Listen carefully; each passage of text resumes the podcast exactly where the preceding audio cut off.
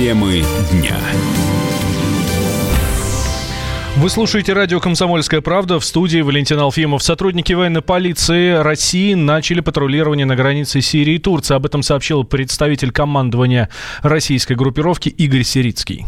Значит, сегодня, согласно достигнутых ранее договоренностей между главами Российской Федерации и турецкой стороной, с 12 часов подразделение российских военной полиции приступила к патрулированию. Мы находимся в двух километрах от города Айн-эль-Араб. Здесь на данной базе будет размещено подразделение военной полиции российских вооруженных сил, которое будет осуществлять патрулирование вдоль границы.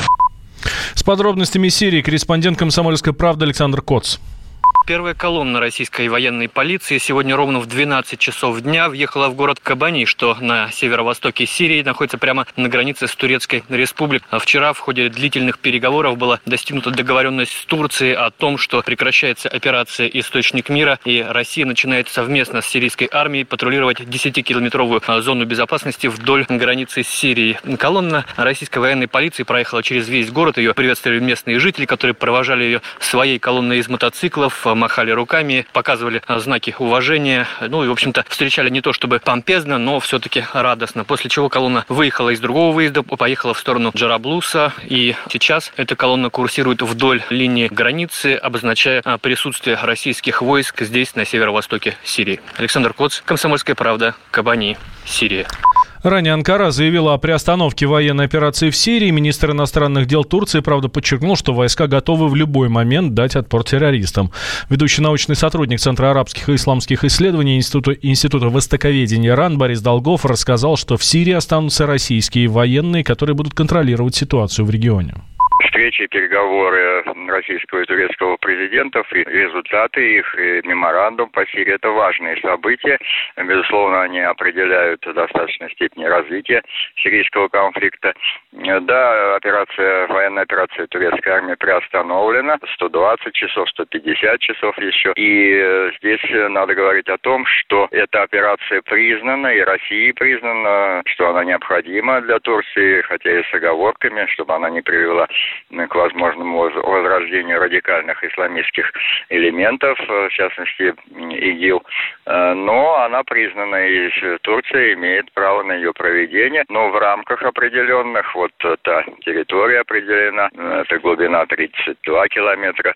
Здесь надо говорить, что это, конечно, с одной стороны, позитивный момент для развития сирийского конфликта, поскольку сирийская армия и российские военные будут контролировать вот те районы, районы, из которых уходит и ушла фактически американская армия, и которые освобождаются от курдских вооруженных формирований. И это позитивный момент, поскольку это частичное восстановление территориальной целостности Сирии. Во вторник Владимир Путин и Реджеп Таип Эрдоган провели встречу в Сочи, по итогам которой был принят меморандум о взаимопонимании. Президенты подтвердили приверженность единству и территориальной целостности Сирии, обеспечению национальной безопасности Турции и высказались в поддержку Аданского соглашения. 9 октября Турция объявила о начале военной операции «Источник мира» в Сирии. Ее цель – создание буферной зоны, которая должна стать защитным поясом для турецкой границы. Дамаск назвал действия Анкары агрессией и направил войска, чтобы оказать противодействие турецкой армии. Осужденная в США россиянка Мария Бутина может вернуться в Москву уже в эту субботу, заявил ее адвокат Роберт Дрискол. По его словам, Бутину должны сопровождать до Москвы два сотрудника миграционной службы. Перед посадкой на самолет россиянке разрешат сделать один звонок, в котором она сообщит номер рейса и время прибытия. Отец арестованной Марии Бутиной Валерий Бутин а, рассказал, что будет встречать дочь, но пока не знает, когда американская сторона не предоставляет родственникам точную информацию о времени и месте возвращения Марии на родину? Больше, чем написано, информации нет. Меня в основном пытаются от меня получить информацию, когда приедет Мария. Но такой информации нет. А то, что 25-го, да, я подтверждаю, что это срок э, плановый ее освобождения, 25 число, 8 часов утра, освобождение из учреждения исправительного в городе Талахасе. А потом занимаются будут Марии и миграционные службы. А вот здесь все покрыто тайной. Они не сказали ни мне, ни посольству нашему. Два запроса делало наше посольство в Газдет, чтобы разъяснили, каким образом будет она депортирована. То есть никто ничего, американская страна не сообщает. Мария Бутина была задержана в США в июле прошлого года. Ее осудили на 18 месяцев за сговор с целью незаконной работы иностранным агентом. Россиянка признала свою вину. Челябинский ветеринар Баграт Агажанов э, поблагодарил россиян за поддержку. После флешмоба в интернете питерский юрист Анна э, Разинова отозвала свое заявление из прокуратуры. Ранее она пожаловалась на Баграта за то, что он якобы обманывает посетителей ветклиники. Вместо того, чтобы усыплять животных, которых приносили люди, Баграт забирал питомцев и лечил их за свои деньги.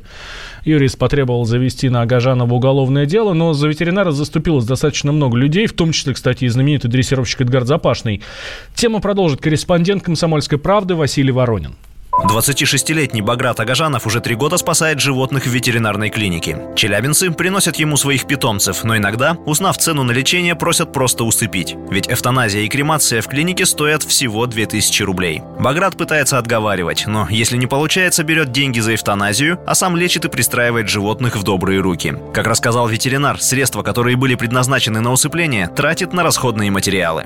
Например, у человека нет денег, кот был, он упал с девятого этажа, а хозяева от него отказались, у него перелом таза был, перелом больше берцовой кости был. Сумма операции выходила в районе 15 тысяч. Хозяин сказал, нет, дорого, давайте усыплять. В итоге я забрал животное, взял деньги за эвтаназию, но кота не усыплял. Мы с коллегой прооперировали его. Все эти деньги, которые были, мы просто списали только расходные материалы, ну, операцию, то есть на себя посчитали и все. Шприцы, катетеры, там, пиццы, вот это вот все было потрачено. Кто-то просто принесет здорового кота, абсолютно здоровый, просто у ребенка открылась аллергия на шерсть. Принесли его усыплять. Деньги за эвтаназию я взял, а в итоге потом купил корм, и все, он жил, пока не нашел хозяев. Эти люди абсолютно не переживают, они просто бросают животное и скорее-скорее бегут из клиники.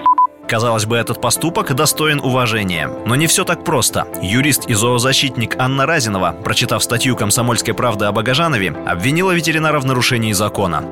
Он должен был исполнять свои обязанности по договору. Это уже можно расценить как мошенничество. Он взял деньги и незаконно присвоил себе животное, а потом им распорядился. Это и есть воля собственника, воля владельца. И я за то, чтобы ветеринар попытался отговорить людей от этого шага.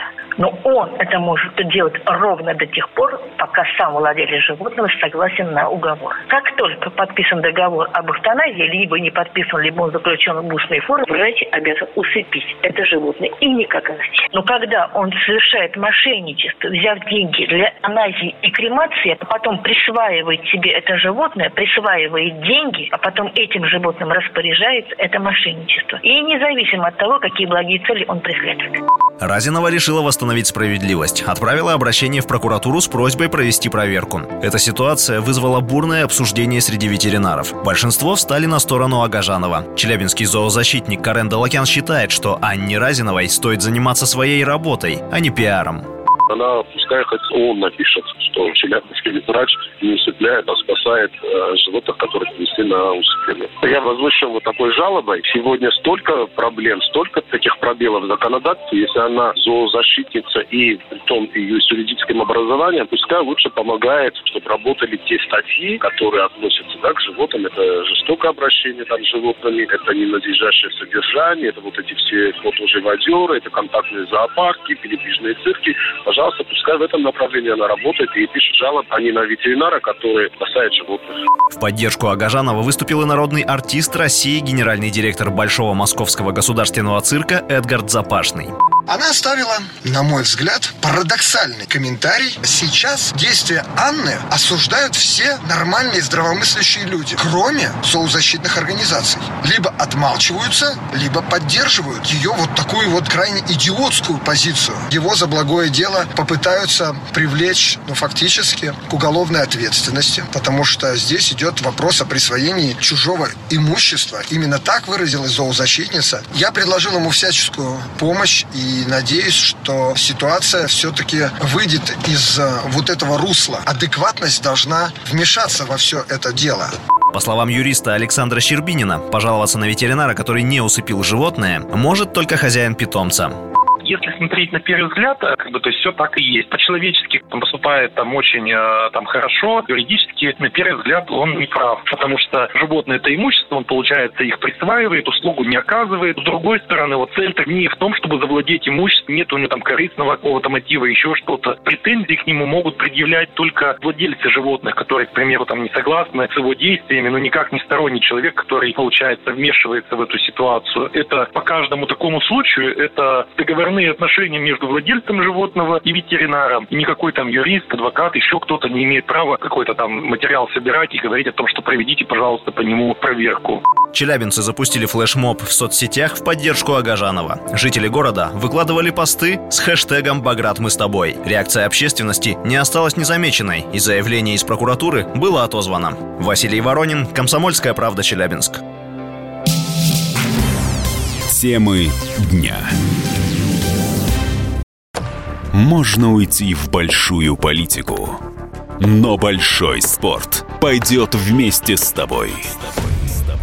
Чемпион мира в тяжелом весе. Боксер с самыми большими кулаками за всю историю бокса. Действующий депутат Государственной Думы. А теперь еще и ведущий радио «Комсомольская правда». Николай Валуев в авторской программе «Большой спорт». По средам в 10 вечера по Москве.